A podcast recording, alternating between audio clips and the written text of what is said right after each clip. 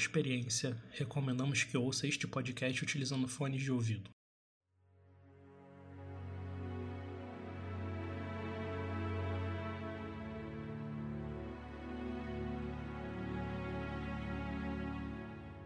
Um sumidouro é uma espécie de buraco no solo que submerge tudo que estiver no caminho. Na maioria das vezes, é causado pela erosão do solo, Cria cavernas subterrâneas até que elas não suportem mais o próprio peso e cedam, engolindo tudo que estiver acima. Existem sumidouros criados artificialmente para obras no subsolo, como tubulações de esgoto e linhas de metrô, mas também há os sumidouros que não ocorrem por nenhuma dessas razões. Aquela região, bem ao norte do país, era conhecida pela existência de diversos sumidouros naturais, emaranhados de cavernas subterrâneas que se estendiam quilômetros adentro daquela área rural. Muitos deles sequer explorados pelo ser humano. E como em toda área rural, havia todo um misticismo acerca dos sumidouros. Como eles surgiam? Por que eles surgiam? E o mais importante, alguma coisa vivia ali? A fazenda da família Castro é uma das mais ricas e prósperas da região, com uma criação de gado tão grande quanto todas as outras fazendas juntas. Sua principal fonte de renda era proveniente da venda de lã e carne de ovelha. Nos dias atuais, Apenas o Sr. Castro e sua esposa viviam na fazenda. Todos os funcionários moravam na pequena cidade próxima a ela, e, de certa forma, era a fazenda quem mantinha a cidade ainda com vida. E desta forma, tanto a pequena cidade quanto a fazenda dos Castros e todos os demais produtores seguiam sua vida, um dia após o outro sem problema. Tudo ia bem até que um grande sumidouro apareceu, repentinamente, próximo à grande fazenda.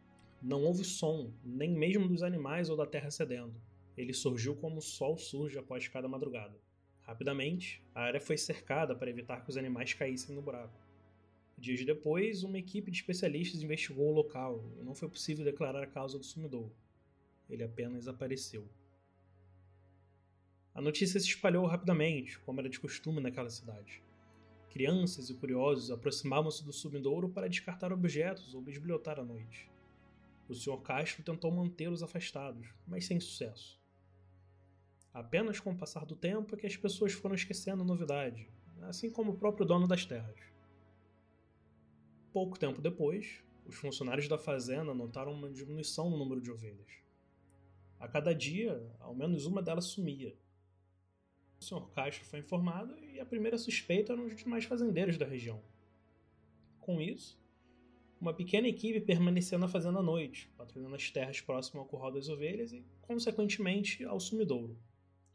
Sua esposa, sempre tão calma, parecia inquieta com aquela situação e se distanciava cada vez mais da sua relação com seu marido. Em poucos dias, alguns funcionários acabaram desistindo de receber essa quantia extra que o Sr. Castro oferecia pelas rondas noturnas, alegando que os animais não eram roubados por outros fazendeiros, mas eram levados para o sumidouro por alguma coisa. Um deles afirmava ter visto uma espécie de animal enorme, de pele escura e olhosa, arrastando uma ovelha para dentro do sumidouro. E descrente da situação, o Sr. Castro decidiu prosseguir com as ondas noturnas ele mesmo, com sua velha, porém funcional, espingarda de caça. E não demorou muito até que ele fosse a única pessoa a continuar andando pelas terras após o fim do expediente. Certa noite, ele estava patrulhando próximo ao curral quando, súbito, ouviu um balido de uma ovelha. O som era estridente e o animal parecia sentir muita dor. O Sr. Castro correu em direção ao som e adentrou o curral. As ovelhas estavam quietas, contudo, pareciam bem. Quando desistiu de procurar e se encaminhava para a porta por onde entrou, ouviu o mesmo balido agonizante. Ele se virou e tudo que pôde ver foi uma sombra que arrastava uma de suas ovelhas para fora do curral. Ele correu, embora seu físico já não fosse mais como há 20 anos. Parou, surpreendido, bem em frente ao sumidouro, vendo uma gigantesca criatura puxando sua ovelha para o interior do buraco. Não pensou duas vezes. Apontou sua velha espingarda e atirou e acertou o animal na lateral. Ele soltou um grito estridente. Caiu no buraco junto com a ovelha. E depois tudo ficou em silêncio. O Sr. Cacho voltou para casa, incrédulo.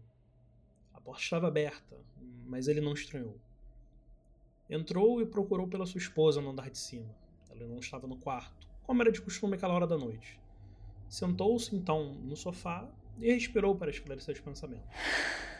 Já ia caindo no sono quando ouviu um som vindo da varanda exterior da casa. Levantou subitamente, recarregando a velha arma e andando em direção à soleira da porta. Uma peça de roupa branca ensanguentada repousava à sua frente, a pouco espaço de distância. Estava em trapos, mas ele reconheceu o tecido.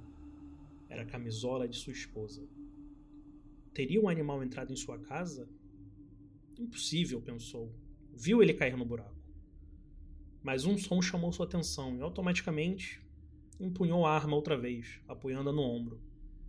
O animal, ferido, estava de pé, não muito longe dele. Seus olhos, no entanto, eram visíveis na luz noturna. Eram extremamente familiares.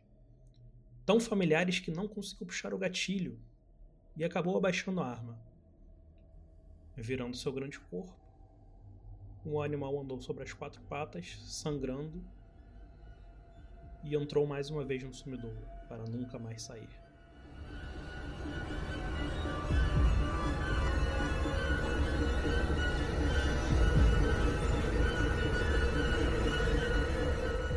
Oh, e aí, tudo bom?